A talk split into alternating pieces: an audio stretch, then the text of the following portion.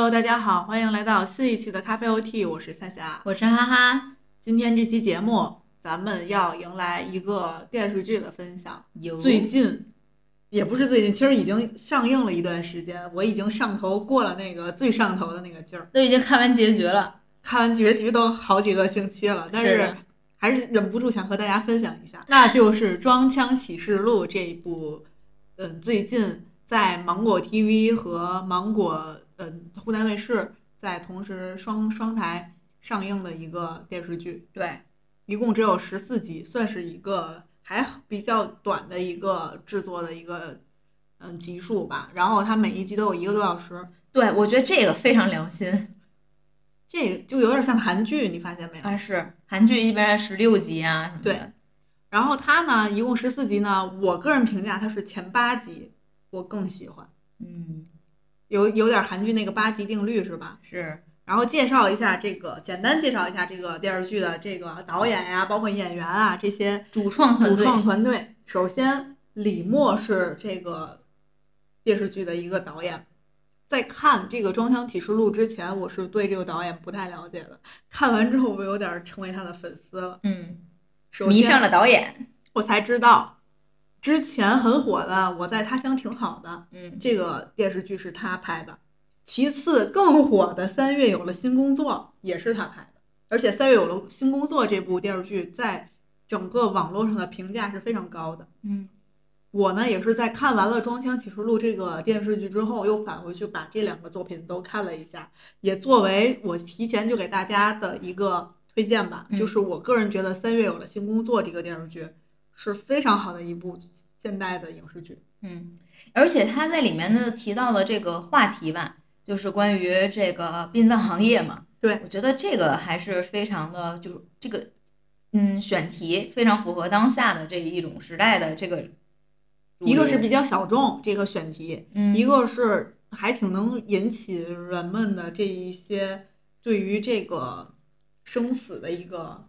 思考。对，因为是这样，就本身这个行业最近这两年其实就是聊的比较多，在热搜上也好呀，就是这些社交媒体上，其实聊的挺多的。所以当有这么一个电视剧出现的时候，我觉得就是还会产生大家的一些这个话题性嘛，没错，也关于这个生死的一种思考。但是我觉得相对就是我现在想起来啊，就是因为它这个电视剧相对来说播放的时间也挺久的了嘛，对，是去年的。嗯，我当时就觉得它可能因为它是在 B 站呃上的这个电视剧，所以可能就没有那么广的流传性。没错，它的这个评虽然评价很高，但是对它的这个受众不是很多，是的，或者说它的叫什么呢？观看不是很多，对，就就不会像是比如说湖南卫视一个很大的平台，就我觉得这个平台就是相当于酒现在就是酒香也怕巷子深嘛，就是这种传播平台的所以。才说要强力推荐一下。说实话，我个人觉得三月有了新的工作，是我认为这个导演最好的一个作品，要比装腔还好。嗯，我更推荐这一部。而且就就是我觉得是不同的感受。你可能像是三月有了新工作，这个更偏向于比如说职业性，还有就是他们家庭之间的这种关系也好，包括还讨论一些疾病的问题。但是像是《装腔启示录》呢，就也有职场相关，但更多像是一种爱情剧这种感受。然后这个导演呢，我觉得他最厉害的点在于，他连续三年上的这个片子都能在豆瓣豆瓣的评分达到八分以上，嗯这是一个非常了不起的成绩，在我们现在市场当中上的这些烂剧当中，也算是独独树一帜了吧。然后我还惊喜的发现，《装腔启示录》的主题曲的歌词是李默自己写的，哇哦，就我跟你分享的孟慧圆唱的这首歌，作词是者是他。我的天，你就我就觉得这个导演真的还挺有意思的，是呢，还挺有才而且还很。年轻，而且嗯，我该说不说呀，我个人觉得这个电视剧的整体有点韩剧的那种感觉，嗯。嗯，虽然说会有一些小小的模仿痕迹吧，但嗯。对于我来说，我会观感上有一点小模仿的痕迹，但是我还是觉得已经在进步了，而且这部电视剧的前八集对于我来说，就是今年看过的国产的现代剧当中非常非常靠前，甚至就是前第一名。如果只说前八集的话，嗯但是后半段它有点割裂，就我感觉它就水平差的有点太多了，但还是坚持把它看完了。前八集我觉得太好了，简直这个电视天花板。我看的时候就觉得太上头了。这是介绍咱们这个导演，然后介绍一下咱们这个主演的这个阵容。介先介绍一下人设吧。首先，女主是一个红圈的初级律师吧，我觉得她算一个。对，刚入职场没多久，没有什么话语权的一个初级律师，是一个长相普通，应该也是从小城市来到北京的一个女独居的一个女生。哎，这点我就插播一下，就因为我也看到弹幕有很多网友都在讨论，就是这个人物的设定嘛，她就是一个长相普通的女生，但是说，比如说蔡文静她主演，她说她还长相普通吗？你知道导导演是怎么解释的吗？就你不觉得就是那个发型，唐颖影唐颖的刘海儿特别的不和谐。对，这个女主叫唐颖，是由蔡文静饰演的。当然，蔡文静长得又我觉得挺妩媚的，就眼睛也很大，然后。身材也很好，为了掩盖她的妩媚漂亮，所以特意导演给她设计了一个超级不合时宜的一个刘海。哦，是这样啊。即便如此，人家也也盖不住她的光芒，就是。但是你没发现，这个人设呀，是在小说里是长相非常普通，换到电视剧里，其实。男主已经表扬她很多次，就说她其实，在任何男性看来，她很漂亮了。都，我觉得改的还算合适吧，因为确实她也没法说她普通。对啊，要不然就不合理了。然后男主呢，就是一个，嗯，又帅又高，嗯，在投行当 VR 还是叫什么，咱也不懂他那个职业的那个职称，但是就是一个，其实我开始以为他是一个好牛的一个。层级，后来发现就是一个打工仔，其实对。然后他也是在一个非常大的投行，然后算是一个组长的那种一个职务。嗯。然后他有房子，在北京有房，还玩那种摩托车呀什么的，反正就很酷的一个酷男孩。是的。名字是叫徐子泉，但是是由咱们这个韩东君来饰演的。我觉得天啊，这个选角也太好了吧！我从来没觉得韩东君这么帅过。另外还有几个人，我觉得值得介绍一下。一个是唐颖的妹妹，哦哦，她妹妹。我觉得这个女孩长得好漂亮呀，长得特别显小，特别好看。我觉得她长得，嗯，就是那种藏都藏不住。你给他弄个刘海儿，应该也藏不住他的美吧？我觉得他就像是那种更受演，比如说古装剧里啊，就什么小精灵，对，就是那种呃。仙侠剧吧，真的很漂亮，叫包尚恩，她饰演的是林心姿，是女主角唐颖的妹妹，但她这在这个电视剧里也有几段不同的感情经历。对，嗯，然后还有耿乐饰演的是马奇远，对，传说中的大款，是是是，我觉得他这角色还挺逗的。然后还有一个人就比较熟，大家应该就是蒋诗萌，嗯。蒋诗萌是咱们这个喜剧大赛里边的一个演员，然后他在这里边也挺喜剧的，也 在前半段吧很有亮点。嗯，但我没想到他有个反转，对他对他他后边就是人物也有一个反转，还还挺有意思的。还有倪虹洁在这里边也是一个非常亮眼的一个人物。那头型是他的变化的最大。我觉得他戏份虽然不多，但是装腔在他身上真的是体现的淋漓尽致。对，剩下的演员就。不是很多，就戏份不是很多，就不一一给大家介绍了，就主要介绍这几个比较有特色的，嗯，然后再简单的给大家讲一下这个电视剧讲了什么，就非常简单的几句话，就是两个在 CBD 上班的精英，精英，但是叫什么呢？精英级别的社畜，嗯嗯，在职场当中的一些经历，以及通过一些嗯。生活上的勾结，然后缘分吧，叫生活上的一些缘分，然后产生的爱情，嗯，对的拉扯，所以就是这个极致推拉，应该这么说。是，所以这部剧呢，它既有职场相关的一些知识点在，又有爱情的那个粉红泡泡在，同时呢，还有的就是通过这两个主人公呢，拉扯出来其他的几段别人的情感。嗯，对，大部分我觉得这电视剧还是以情感为主线。是。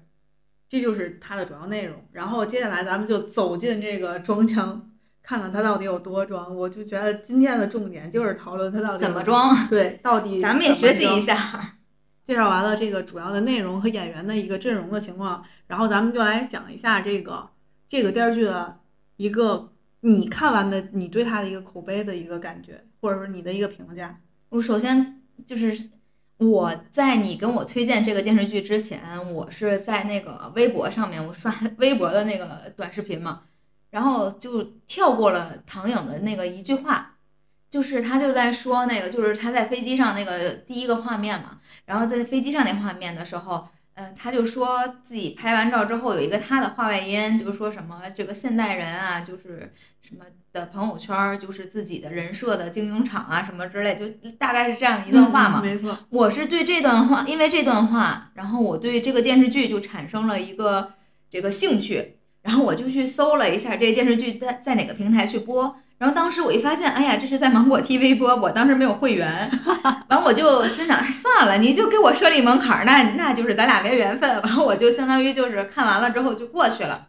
然后后来你不是又跟我说这个事情吗？就是这个电视剧好好看，非常推荐。我就想起来，我确实是想去看来着，但是因为迫于咱们这个门槛儿的经济，迫于经济确实不富裕，是，所以就是我说，哎呀，还没看。啊，正好还有一个非常欣喜的这个消息跟大家分享，就是 八八会员可以选择是这个芒果 TV，对，然后我就变成芒果 TV 会员了，所以我就开始了这个这个一路就是追剧的路程，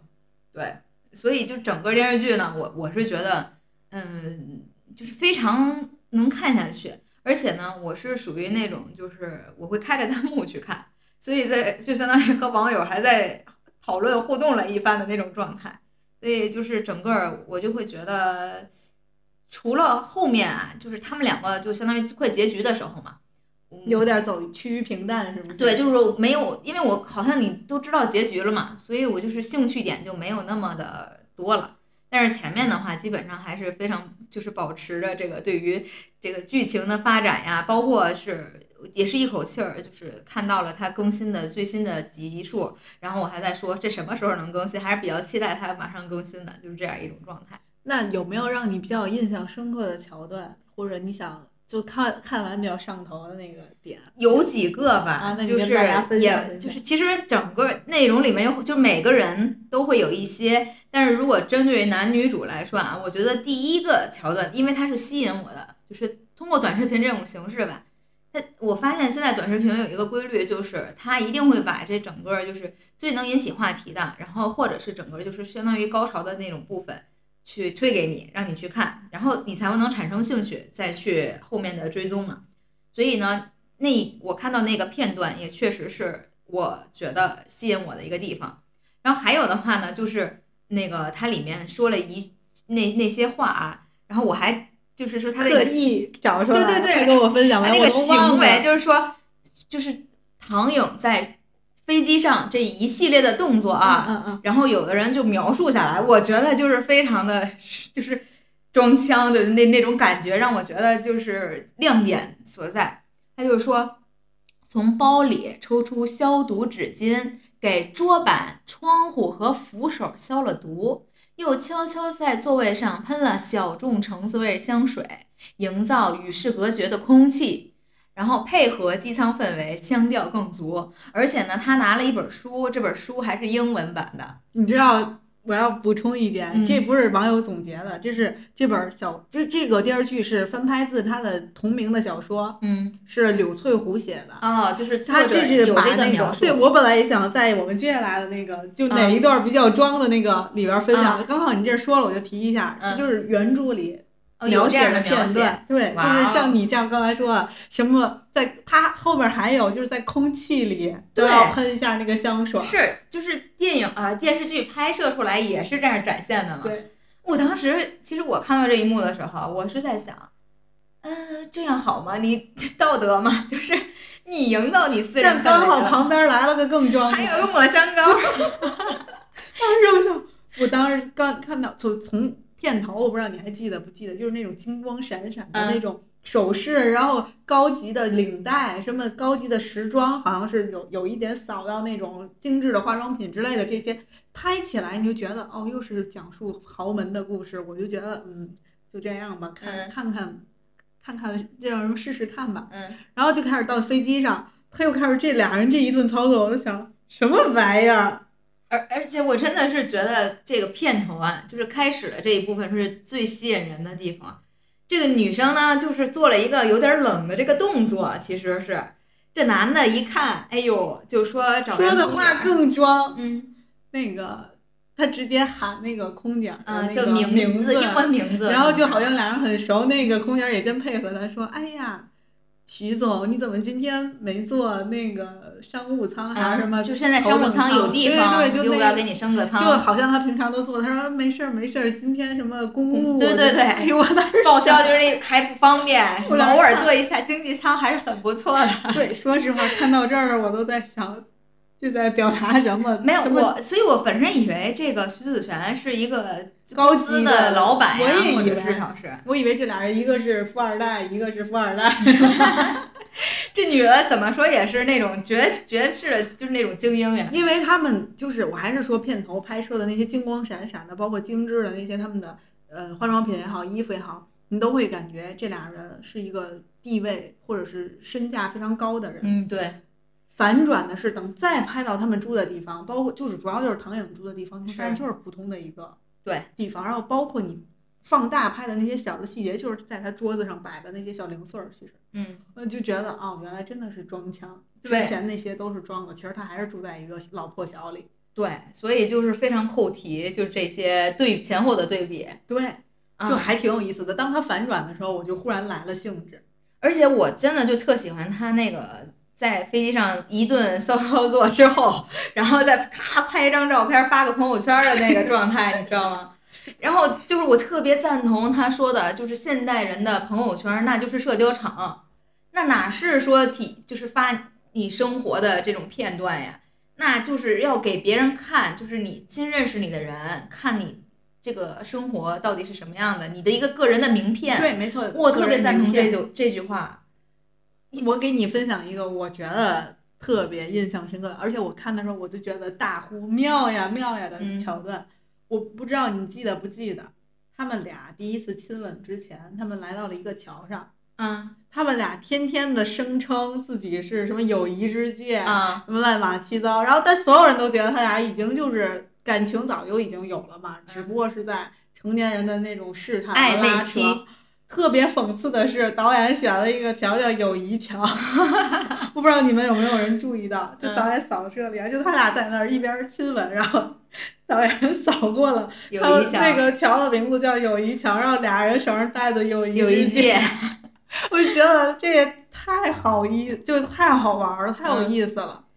这讽个刺。对，这导演也太会用镜头来表达嗯那些各种的含义，你都觉得不错。这个这个桥段，我觉得还有一个桥段就是有点粉红泡泡的地方，就是他俩在那个唐颖家楼下，就是喂猫啊，然后俩人就是那种要亲又不亲呀、然后就是那那个片段的描述，我觉得也是就是恰到好处。嗯然后又能有那种就是类似于韩剧的那种，就是那种就是心动的，然后粉红泡泡的那种感觉。然后咱们接下来进入咱们本期节目的亮点，咱们就讨论讨论什么叫装腔，嗯装什么腔。对，就是装腔。我我其实就是咱俩那天刚说完《装腔启示录》嘛这个题目的时候，我就在说，你看人家腔还是有一定的腔调在的嘛，就是这种感觉像类似品格，或者就是好像是那种特别积极的、好的、正向的那种词。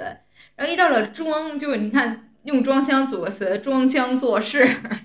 我给你念念原著里边的对装腔的定义，他在文案里是这么写的：他说，装腔人类行为之一，是指以获取虚荣心的自我满足，甚至欺骗性质的行为，向别人表现出自己所不具备的气质。嗯，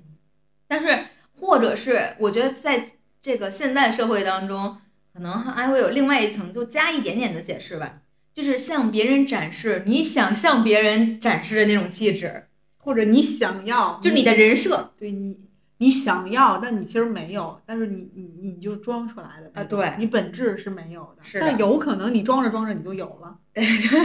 每次说这句话，我都想到有些人就是说说过的有些话，就是如果说我能一直装装下去，那那就代表这就是我呀。我觉我倒是认同他这句话。对啊如果你真的能十年如一日这么坚持下来，是呀那就是你。对，因为你你你再是你可能在最开始的时候是装的，真的是装的，这不是你。但是你装一天装两天，你这年复一年，日复一日的，就是你你看这个作者真的很有意思，他说不精致就刻意假装精致，直到你真的精致；嗯。不自信就努力强行自信，直到你真的自信；渴望腔调就假装腔调，直到真的拥有格调；嗯。没有就假装有，直到哪天拥有；假装重复坚持再坚持，拥抱消费，崇尚美学，以欲望为驱动，认真的使用伪装，将让你告别伪装。我觉得其实是这样。这让我忽然想起来，就是以前就是也是网上吧，就是比较流行的一种自驱力的方法。就比如说你来到了一个地方，然后呢，你你就是为了让自己，比如说拥有这种，就是就是比如说自己在学习，然后呢，你你就要今天要完成某一项任务，你就要假装自己是个公主，然后呢，你就觉得啊 或者你假装自己是女演员，你现在就要就是一种表演的状态，你觉得你有很多很多的观众在看着你。你是公主的话，就是你，你有好多好多的这些这个群臣是吧？就都在关注着你，然后你就继续去想象你这样的一个角色，然后你发现，哎，你的你你就在进入那个状态，我觉得这个有一点这样的意思，是不是？还挺有意思。你举的这个例子还挺有意思。那咱们就想想一下，或者说一下，咱们其实刚才提到了一部分，就剧中那些装的，让你就觉得还挺有意思的点。我说一个，我嗯当时觉得我都要笑死了，就是这个，嗯，大王，就剧中的这个大王蒋诗萌演的嗯这个，相当于是这个唐颖的第一个老板，也不叫第一个老板，他的第一个上司。对。然后和这个，呃，倪虹洁倪虹洁演的这个他们的客户，甲方，哎呦，他们俩之间你来我往，这个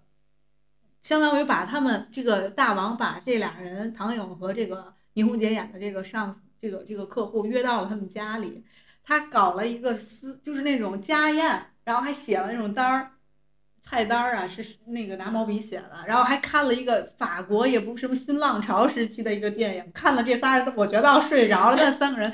都坐的板正的，然后这唐颖就坐在他俩中间，就已经要崩溃了。终于来了一个电话，把他给叫走了，他终于可以逃出去了。嗯就整个这一系列的装的动作，都让人觉得就是特别可笑，但是又觉得嗯，好像也确实是那样。就是他们那些都市精英，什么 City Walk，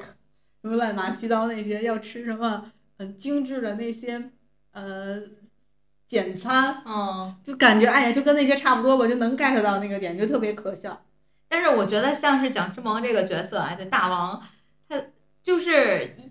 找他，可能也是因为这个角色本身就带有一些喜剧的色彩，对对对对对，所以才找到了他。可能我觉得是这样一个选择，因为我会觉得就这个角色，现实生活中真的有这样人会有吗对，在客户的会议跟客户的网络会议上哭播丧，对，我就觉得不可思议这块儿确实我觉得有点太戏剧手法啊！了。包括他和这个唐颖在吐槽甲方的时候，人家都能看见的那一。他忘了他没摁摁断这个线上会议的那个关按钮，我看着都难受，我就都替他尴尬。对，就是这种。然后我就感觉就像是你要说整个看完了啊，就我觉得他们两个在还是飞机上，我就觉因为最开始就还是给我装到的印象狠狠的装到了。对，我就说俩人都给我装的，都就是都能感受到他们的装。你说这男的吧，就是拿着那个香膏，然后就是就你知道吧，我就对那个香膏都不知道那是什么的，我心想那还一甩，啊，就是打开，然后那样，然后还让这女生去抹一抹，然后女我都替他女生还尴尬，女生还说什么就是哎，我刚喷完香水什么就那意思，不要混在一起，哎两个味道。然后这男的又说什么就是混在一起可能会有意想不到的味道什么之类的。哎呦，我心想你们俩至于的吗？就是。就大为震惊，对表示不理解。然后呢，但是又有比较符合现实的，但是我又觉得又有点不符合，就是这女的就过于的 real，就是这男的在那儿就有点献殷勤，就是那个意思吧，他他就直接说，你都是这么和第一次认识的女生去搭讪的吗？我就心想。如果说她的设定是一个非常普通的女孩子的话，我觉得作为一个普通女孩子，应该不会有这样的一个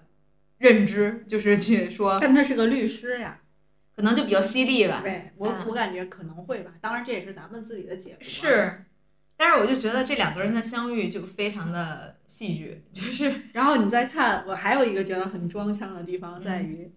这个倪虹洁她演的是叫倪虹洁吗？嗯，对，她演的这个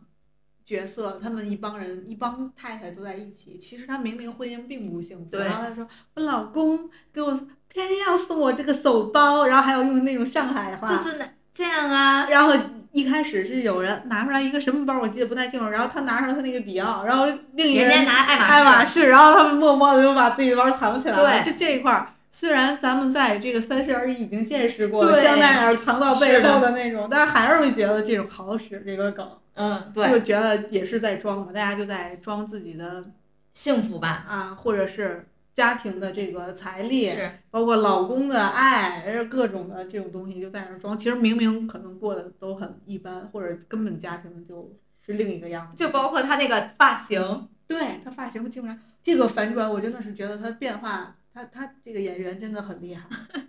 因为我觉得就可能那个最开始是他本身的样子。就后来就转变了，那个就说这是他原来的头型头发的时候，其实那那个就应该就是假发了。但是我就觉得那个地方还型变化也挺大。对，然后还有什么装的地方？我觉得这个乘客和男主。他们俩在家里，在男主的家里的一番哦博弈、对那块儿也被我也把我装到了。那是男主吧？男主那这男的就是觉得男的就是乘客介绍一下乘客是谁？乘客是这个唐颖心里的白月光，嗯，对就，他暗恋了很多年，但是这个男的就一直，他相当于是他的一个家庭教师。对，嗯，他喜他在他小的时候喜欢过他，但是被拒绝了。对然后他在心里就一直有这一个事儿，一直没放下。嗯，所以，然后这个男的呢，结完婚之后又过得也不太好，现在又碰见唐颖，就有有点想跟他又再续前缘再，续前缘。然后这时候唐颖已经跟这个徐子泉在一起了，对，俩人就 PK，相当于唐颖就是邀请这个乘客到这个徐子泉家里来了。对这时候徐子泉和唐颖已经同居了。这男人这男的到这家里来就说：“哦，你们俩那意思就是你这房子是租租的吧？嗯哦，对你应该也就问呃，先问你们家的物业费是这么大的房子，你们家物业费是多少钱？然后这个徐子泉说：“我也不太知道是多少钱。然后这男的就说：“哦，对，一般你们租房子的也确实不太知道这个物业费是多少钱。”两个人你来我往，我就记得这个徐子泉说：“哎呀，我就是没有投资的目光呀。当时我要是 要是像你一样，这个什么多买几套房还是干嘛的，就直接我就也不用上班了，就类似这种还有什么，就像你你扭头看见的是小蛮腰，我扭头看见的是中国尊，我觉得哎呀，又炫，又炫地段儿，炫财力。炫什么投资眼光，各种各种，哎呀，我就觉得但是我觉得就是乘客这个角色也挺搞笑的，相当恶心了。就是这个迷之自信，然后就是凭什么？你是谁呀、还 PUA 女主，啊，对对对，然后发现女主根本就不再喜欢他之后，他会告诉女主，他问女主：“你觉得你配得上徐子泉吗？啊是，你不觉得那意思就是你和他有很多啊差距？你认为他凭什么会喜欢你？”对呀、我觉得这块儿真的是什么什么南宁视角，有病吧？嗯，就是就这个地方让我就觉得这男的，反正这男的是有病的，至少是。就 枉费唐颖对他这么多年。对呀、还有就是女主在和这个徐家柏在酒嗯吧，问、就徐家柏也新人物解锁，说一下就是妹妹的男朋友，男朋友、嗯前男友。对，这个他们怎么认识的呢？妹妹和这徐家柏还有这个唐颖，他们仨在酒吧里，这男的想搭讪他们，嗯，然后呢就要了一杯 whisky，然后喝的时候就又是摇又是闻味儿，然后又是喝的，然后刚巧不巧，相当于这男的在那儿装的时候呢，刚巧不巧，唐颖又比较稍稍微比较懂一点儿这个喝法，然后就装了一把。就相当于在他面前，那个人装没装成，然后他直接把他给甩了十条街那种。这块儿我印象也挺深刻的。但是我觉得唐颖有一个非常优秀的品质，就是人家快速的学习能力。就是当时他和耿乐演这个角色叫马奇远，这大老板是吧？就是他其实当时有一点点就是想要就是靠人家的那个意思，就是跟人家至少做朋友啊什么的哈。所以就比如说在第二天可能要去喝茶，然后他就提前一天就是比如做功课对，做功课。比如说和人家去什么艺术展对，就是然后就提前去了解这些，做功课。我觉得这种的话还是虽然有点带目的性啊，但是我感觉就是人家这个做功课这个劲头，包括人家这学习能力，反正我是做一晚上功课，我是到不了那个程度的对感觉。很厉害。嗯，这一点确实是他在职场当中能够稳稳扎稳打下来是也是有原因的。对，而且我会感觉真的没有所谓的就是天上掉馅儿饼对所有的这个人家能得到这份机会也好，人家怎么样也好，肯定是人背后付出了努力了，是你没看到也好，或者是就是每个人现在可能更多关心就关心这个结果，就是他得到了什么，那你怎么不看看人家付出了什么？所以我觉得还是要保持做自己，要平衡的一个最重要一点就是你不要总是跟人家比，人家得到什么，你而你其实去更需要看看人家做什么，你做了什么。没错，就是我特别认同你说的，就是嗯，天上掉馅儿饼这个事儿很难，而且包括很多人都说掉馅儿饼你也得有能力接，是吧？对呀，你也得张嘴。就像是这个马奇远，别管他抱着什么目的，唐颖，其实我当时看的时候，我还有点儿不是很清晰的能分辨出来，嗯，唐颖到底是想不想抱大款，还是他只是把他当做客户，还是说他确实有一段时间是帮了大款的？就其实是在最开始的时候是觉得，如果这人足够好，对吧？那也未尝不可。那他可能就会放弃徐子泉。嗯，我觉得如果，嗯，他最后的选择还是取决于也也和这个对方就马其元有关。啊，看他是什么反是应，但是他如果他是很认真的那种，我觉得，他可能就会放弃是的吧？嗯，哪怕他对他只是有目的性的，对对马奇远这个老板只是目的性的，但是他也会放弃那边的有感觉的人，而选择这个会走上捷径的人。因为你你比如说啊，这个马奇远要是也是很认真的那种，然后又就是很很追追求他呀什么的，然后呢，他们两个还有工作的接触，然后这个人又非常的，比如说尊非常尊重他，对吧？然后他自己的价值还能有所体现，我觉得，而且在那段期间，他其实是和马清远互动更多的呀，没错，对呀，所以如果在这种情况下，他可可能就会选择马清远了。这是唐颖稍微的还算是有一点儿自我。你像有一些刚步入社会的女生，或者说是不光是女生或者男生，嗯。或者是一些比较出师未深的一些人，嗯。一个人带你走进了新的一个圈层，是你没见过的世界，喝的是，哎呀，那个我想起来喝酒那块儿也挺装的，是吧？嗯马奇远那点儿，什么两，你看啊，我都不能懂，你两瓶酒，要不你就说开哪瓶儿，嗯他也不说，他说让唐颖选，你选吧，开哪瓶儿，然后唐颖选，他说，哎，哦，你开的是这瓶。什么那次就是什么什么什么酒非常贵那种，哎呦，唐颖说那要不别开这瓶，他说没关系，反正也是单想单独跟你喝的。我跟你讲，哎呀，真是装。对对对，就是那一块儿，我会觉得，就是你你知道吧，这就是一种博弈的过程，就是这种在装的过程中，又有很多就是背后的那个小心思，我感觉这真的就是成年人的世界。然后这样的世界，我又觉得我真的不配与之为伍，就是嗯，确实，虽然说他讲的是社畜的事儿，但他是高级社畜，也不叫嗯高级吧，就是就就是是那种精英生活 CBD。就是我总是感觉他们背后的语言，其实要是不是电视剧能揭露出来，我读不懂。啊，就没错，就我在那个场场景，当中，对我就觉得这好复杂啊，就是 真的是哎是我够不到的世界。对，我就所以那那个感觉还是挺，就是让你会有一个不一样的感受吧，就是通过电视剧来感受这个圈层的话，咱们既然聊到这个唐颖，咱们就聊聊他在当中，我觉得有一些细节是也不叫学习，就可以拿出来聊一聊的。比如说他的细节在职场当中有一个是，他怕被暗算或者怕背锅，所以他会在他的做的这些东西，因为他发现他的上司有问题和对东西不认真，或者说是对啊细节抠的不是那么好，嗯他就会在他抠抠好细节之后，发一份给他上司，再发一份给老板，嗯。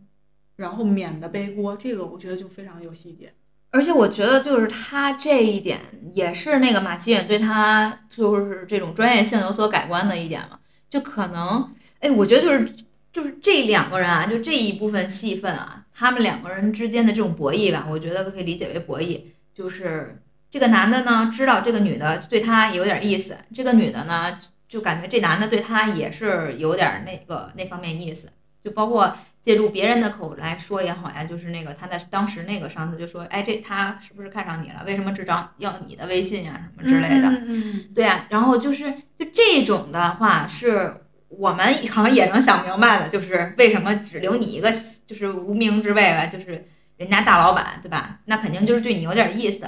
那这种的话，我是可以就是 get 到的吧，就是能理解这个我剧情的发展也好，就是在生现实生活中啊，我也可以能理解的。但是在其他的就是在这个过程中，他们两个很多时候这种背后的博弈背后的语言，有很多时候是我不能 get 到的。就比如说。这个男的，就是在最开始跟这女的，就比如说带她去出席和人家那个，就是就带女伴出席一个就是饭局，然后呢，这个饭局上有另外一个女的呢，就是是这那个老板带来的，那这个女的就是属于是之前是做什么的，就是反正就大家都会不把她当回事儿，就觉得这个场合是需要拿她来找乐子的，才会叫这个人来。对，就是这样的一个，然后他们两个在这个过程当中，不也就是有了一个就是那那个更深深度的对话吧？我觉得就可能让这个唐颖对这个男的的态度也好，就有一个更新的认知，然后就觉得可能不是适合自己。嗯，但是我就觉得，就有的时候这样的对话吧，我就看不懂，就看不透，我就觉得有点儿不是我们能对涉猎的对对，就感觉哇，这就是有点复杂的感觉。其实我感觉，就包括他这里边的很多爱情戏，嗯，虽然说大家都在说啊，这才是成年人的爱情，但好多人说我就不能企。及不到 你举个例子，所有全部。就是他俩这个拉扯的过程啊，也是让我觉得，就是首先我不会跟一个人，他给我买个戒指我就戴，还友谊之戒这件事情，就是 我我也理解不了这个友谊之戒。对谁谁好人家花三四万买个友谊之戒给别人戴，然后唐颖心里想的是，嗯就觉得这个徐子璇他们家应该有好多友谊之戒，这点、啊就女生这么想倒是也是很正常。但我反正我觉得这块儿挺扯的，啊，有可能也是剧情发展吧，这也是装腔的一部分嘛。也是，哎，我就觉得。你看，就是那那这个电视剧就时时刻刻都在扣题，他确实一直都在装，嗯，这那英老师看见得气死，最烦没法看这电视剧，这一一整集都在装，基本上前前八集我觉得装的部分太多了，哎，每个人设、每个人物都在装，嗯，不同程度的装，妹妹也在装，然后妹妹的男朋友也在装，妹妹也在装，对，妹妹也在装，她的男朋友也在装，就等于整个所有的你能想到的人物，一开始都在不同的程度的在装自己的这个各种的人卖人设也好吧，或者说是没有的东西，就是想有所以要装出来那种。对，所以就其实就说到了那个，当后来当唐颖就是你说这个发现细节的问题，然后就是其实就是熬了通宵，然后发现这问题的时候，他首先是和这个他的相当于上司去联系了，然后呢他又去找到了这个马奇远，就直接其实相当于和人家对方的这个公司的领导去对接了。那本身在职场里这样一个行为是不是特别的那个，就是呃常规的吧？但是呢，就是因为他也算是力挽了狂狂澜，要不然人家对方公司真的会有一个损失嘛。所以就是这个细节，然后让马奇远对他就改观了。对，嗯，就包括他可能之前见到他都是非常精致的样子呀，然后那天也也因为熬完夜是吧，然后就是明明在电视里依然精致对对对对亮眼，然后却非得说什么小说里描述的就是接地气了，忽然就感觉啊但是至少那个电视剧里是戴了个眼镜儿，就是脑袋 上加了一个眼镜架。啊，对对对，然后咱们聊完了那叫什么聊，咱们聊完了电视剧当中装的部分，我们现在聊聊我们。嗯，就你觉得你生活中有没有那种偶尔装一下的时候，或者什么时候你会觉得装一下比较好？我觉得就是出席一些自己没有特别大的把握的那种场合，或者是就是其实就是主主要是出席一些你自己不熟悉啊，就是其实是让你没有安全感的场合，我觉得就有的时候会选择装一下，或者其实也，我觉得那更多的其实不是装，其实是保护自己的一种状态吧，就把自己先放在一个安全的位置，然后可能去观察、去看一下这种形式，然后自己能做出什么样的一些呃反应，我觉得是这样，但是确实会有。这种装的时刻，你有具体的这种能想到具体的案例或者是具体的情节的时候吗？嗯，就我就觉得，比如说像是有的这个场合吧，就嗯，比如说参加婚礼也好，或者是之前就是有一些年会啊，就这种的话，你是有着装的这个呃，就是需要的嘛。然后呢，那个时候就是你还有什么穿高跟鞋？我觉得人生就是。穿高跟鞋的次数不多的，也就是那么些，就参加这样活动的时候，那其实你是会非常累，然后你这个也不轻松，包括你还要穿那些，就是比如说穿个小裙子呀什么的，我就觉得其实本身平时就不是咱们这种休闲的状态嘛。但但是因为是那样的场合，所以你还要是有相应的这种着装，那我觉得这就是属于你和场合相匹配的一种这种装腔吧。我刚才听你说朋友圈儿，就是唐颖发朋友圈儿，你觉得这个部分很对，我就想到我装腔的部分，就举个小的例子，绝大部分人都是吧，就什么你的个性签名呀、你的头像呀、你的背景呀那些东西，然后你要弄得非常的感觉很文艺，或者是曾经我觉得现在想想就倍儿恶心，什么把一句歌词然后底下当你的个性签名，哦，这样，就这些东西。那我我觉得，我觉得就可能在这个不是，比如说像微博呀、小红书呀，就是这种你自己更私人的一些平台上，会更多的有这种装腔的 时刻。就比如说，嗯，我我觉得小红书倒还好啊，就是主要是微博的话，我也是近些年也还好，就是在过之前啊，我有我会有那个就自己可能先先发出去。放完一段时间呢，然后自己可能又把它隐藏起来了，就这种，然后呢就会发一些有的没的什么，比如说谁的生活不是一地鸡毛呢？行好，那就这样吧，就是类似于这样的话，或者是会去记录什么，就比如说那个，比如说咱们去听什么音乐会啦，然后什么去又去看演唱会的时候一个感受啊，就是类似于这种，就一方面说自己想留个纪念，留个这个记录嘛。另一方面，你就会在格式上非常的讲究，然后去怎么样，先说哪句话，后说哪句话。这个你当时发的时候，你没有觉得什么，是你再回去看你自己这些东西的时候，你会被自己装到。我是觉得，你如果说发的东西，我觉得我在朋友圈分享歌的时候，就是我在装腔的时候。哦。每一次都是精挑万选的歌，其实，嗯，就真的是有的时候挑很久。然后可能会写文案，有的时候可能想想了半天，觉得装不起来，然后就不写了。嗯，然后别的时候，其实有的时候我觉得喷香水，你像剧里说喷香水就是很装，有的时候，哦，就会刻意的，你知道，就那种让它的这个气味能够。又又又又不能太打扰别人，但是还得让别人闻到，就不能自己闻。喷香水如果只是让自己闻，那这东西就等于没喷，你知道吗？但是你知道，当然现在可能不太会这样。以前包括小的时候，我就喷个六，就是喷个六神花露水出门，就特别小小学的时候，就觉得恨不得让所有人都闻见那种。哎，你说这，我有一个非常就是为什么？你知道，就是它那个香膏，我是在上初中的时候。我就有买过香膏，是为什么呢？就是当时有一个有一款香膏，就是小雏菊的，那个味道真的超级好闻，就是其实就是现在那个就是迪奥的那个真我的那个味道。然后但是那个当时那个小雏菊的，就是其实它就是抹在你那个胳膊上的。所以当我这次看到那个香膏时，我并不觉得 陌生，就是因为那个时候就感觉你你可能从那时候开始就对于美啊，或者对于这些就有一点点的追求了吧。所以你就会就开始就是我，但我不知道当时是怎么样去了解到的，反正就买了一个那那种香膏，还味道还很好闻。然后还有的话就是那时候，我觉得小小时候那时候就特别青春期的时候，那时候的妆好像会更多一些。就是在我我这个过往的人生经历当中，比如说可能就是，嗯，一定要什么，对，有的当时。有的时候你耳机就是插入插入式的嘛，但是有一次就特意买的是那个 耳麦、耳对耳包，就是那种嘛，然后耳包，我都就是而且是白色的，就是感觉看起来非常的那个，一眼就能看到它。然后呢，我就记得我当时上高中的时候，那个画面你知道吗？就是戴着那个耳机，然后自己还拿了一本书在那儿看，在教室里。我刚想说，就是有的时候带书也是一种装。对呀、然后呢，这个时候就被我们班主任看见了，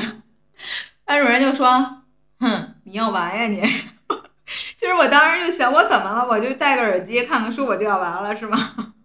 但是我我能理解，在那儿做装装腔作势什么的。但是那个时候就是你就并不感觉自己有什么装的地方，我就甚至我就觉得你那是你不懂我，对所以就还挺搞笑的。对，就各种，其实这些还有很多细节，其实都不记得了。就以前我都想想，我都觉得很搞笑，就觉得自己很可笑。啊，对，就是我觉得还是嗯你小的时候啊，就对于自我的界定没有那么清晰的时候，你可能就会更趋向于去做这种事情。后面咱们再聊聊当中的一些爱情线。就我有一个对比，就我觉得特别有意思。就是年初的时候，咱们讨论过一个电视剧，是谢之遥，你还记得吗？嗯，知道那个刘亦菲那个电视剧。对然后呢，他是一个当时热度比较高的一个男主，嗯现在呢又出来一个徐子泉。嗯就如果我们作为梦女，就你忽然天上掉下来一个男主，你会希望这两个人，其实这两个人的人设都不完美，那你相对来说会想掉哪个人呢？这俩都别给我，就是我都不是我喜欢的类型全。不按大纲走就。是不是我喜欢，我就是首先要首先要表达我自己的一个首先题目就是这俩，你就你就选对啊，我首先要表达我的一个选择，就是两个人都不是我喜欢的类型。但如果说一定要是选一个的话，按照我们题目去走的话，那我可能就会选择那个谢志阳那种，因为就像是就其实这个两个让我的感觉就是我偏向于喜欢哪一种这种生活吧。嗯，像是徐子泉那种，就更像是这种就都市的这种就生活，然后像谢谢之遥那种呢，就是有一种，就是就是类世外桃源吧，我理解的就是那种感觉。但是我就喜欢那种就是靠就他的，我觉得是更踏实的感觉。但是他负债好多，也没关系吗？呃，就是和他一起奋斗嘛。我就觉得你首先认可这个人，然后他做的这些事情又是非常的，就是有意义的吧。就我的认，我是认可的情况下，我觉得就是可以，就是留在那里和他一起去发展。嗯，就我要选的话，我可能也不会选徐子泉这种，就这种在电视里存在就好了。而且我是觉得他不容易给人安全感。对，就像是你看太虚虚幻了。对，而且就是电视，就包括电视剧里演的也是嘛，就是一会儿来一个这个女的来，一会儿那个女的，包括他手机里还是那个苹果、就是水蜜桃就是乱七八糟一大堆，好像啊超市一样。我觉得就是其实他的那个就是在前期的这个人设更符合我们传统意义上对于金融圈的男生的一种认知，或者是一种就是我觉得呃也可以说刻板印象吧，就是应该是那样的呀。那怎么会还就是中中间又怎么怎么样了？然后这就是导演，我听过导演的专访，导演说这就是装腔的一个地方。所谓的海王人设，其实也是他装出来的，嗯而且也是很多人装出来的。其实很多人本性他也不是那样的人，他就想营造一个那样，自己觉得自己哎游戏人间，嗯，然后什么不沾身，然后啊，就是什么 从中走，什么？百花丛中走，但是就还是那句话嘛，你装着装着就成了你自己了，你就是这样的人了。嗯，还有一个想跟你讨论的一个话题是如何看待妹妹您薪资嗯 PPT 式的择偶的一个标准，还有就是她最后迎来了这个坎坷的情路。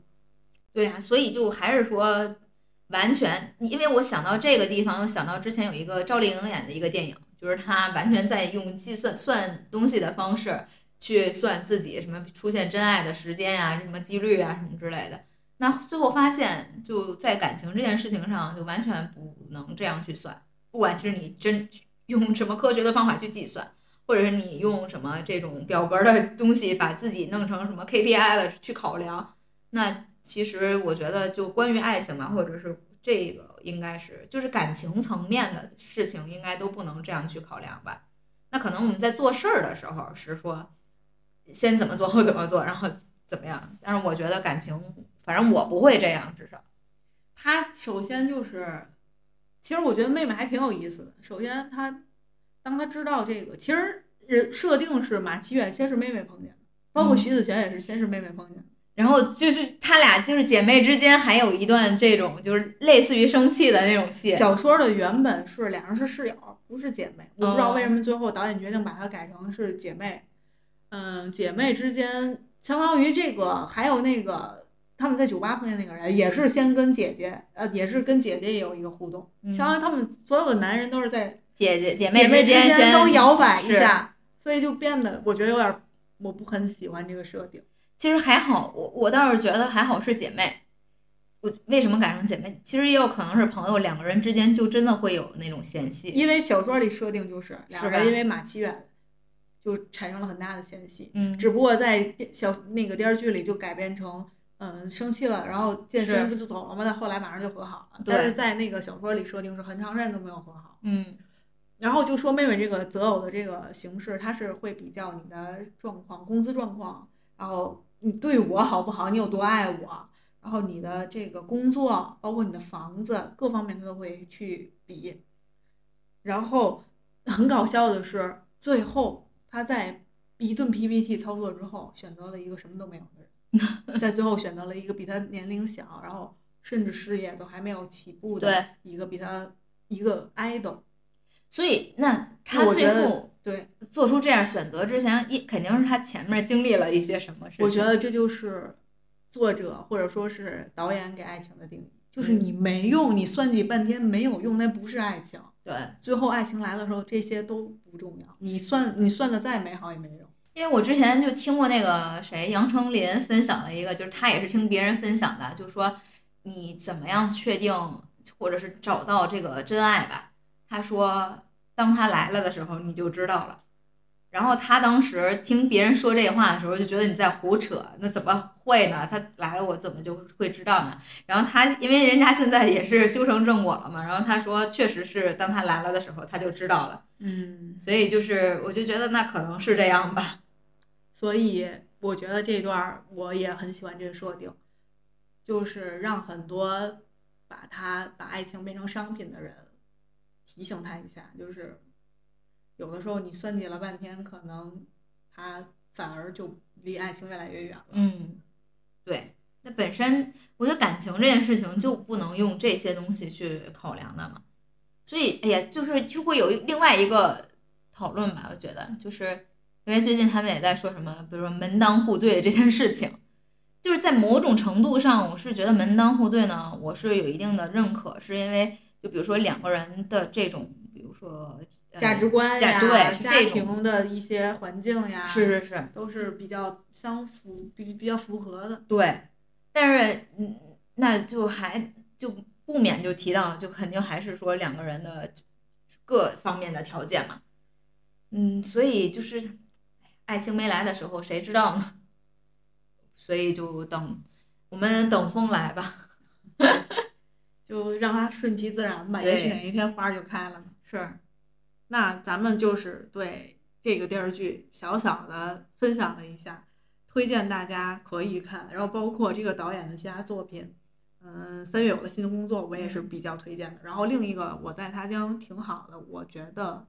一般，但是也还行，相对其他的作品已经也算是不错了。但是开始的话会有一些沉重。对对对对，就欢迎大家去，如果有一些闲暇的时间，可以来去看一下这几个作品。嗯然后以上就是我们今天这期节目的全部内容啦，感谢你的收听，愿你在忙碌的日子里不要忘记多多喝热水，再见喽，拜拜。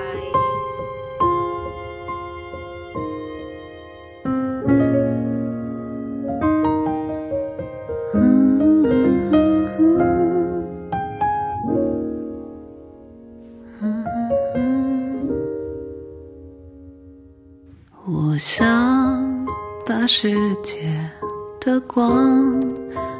熄灭，只留下一盏落在你眼底。云上的红光蒸腾着，焦灼是生活所迫，还是？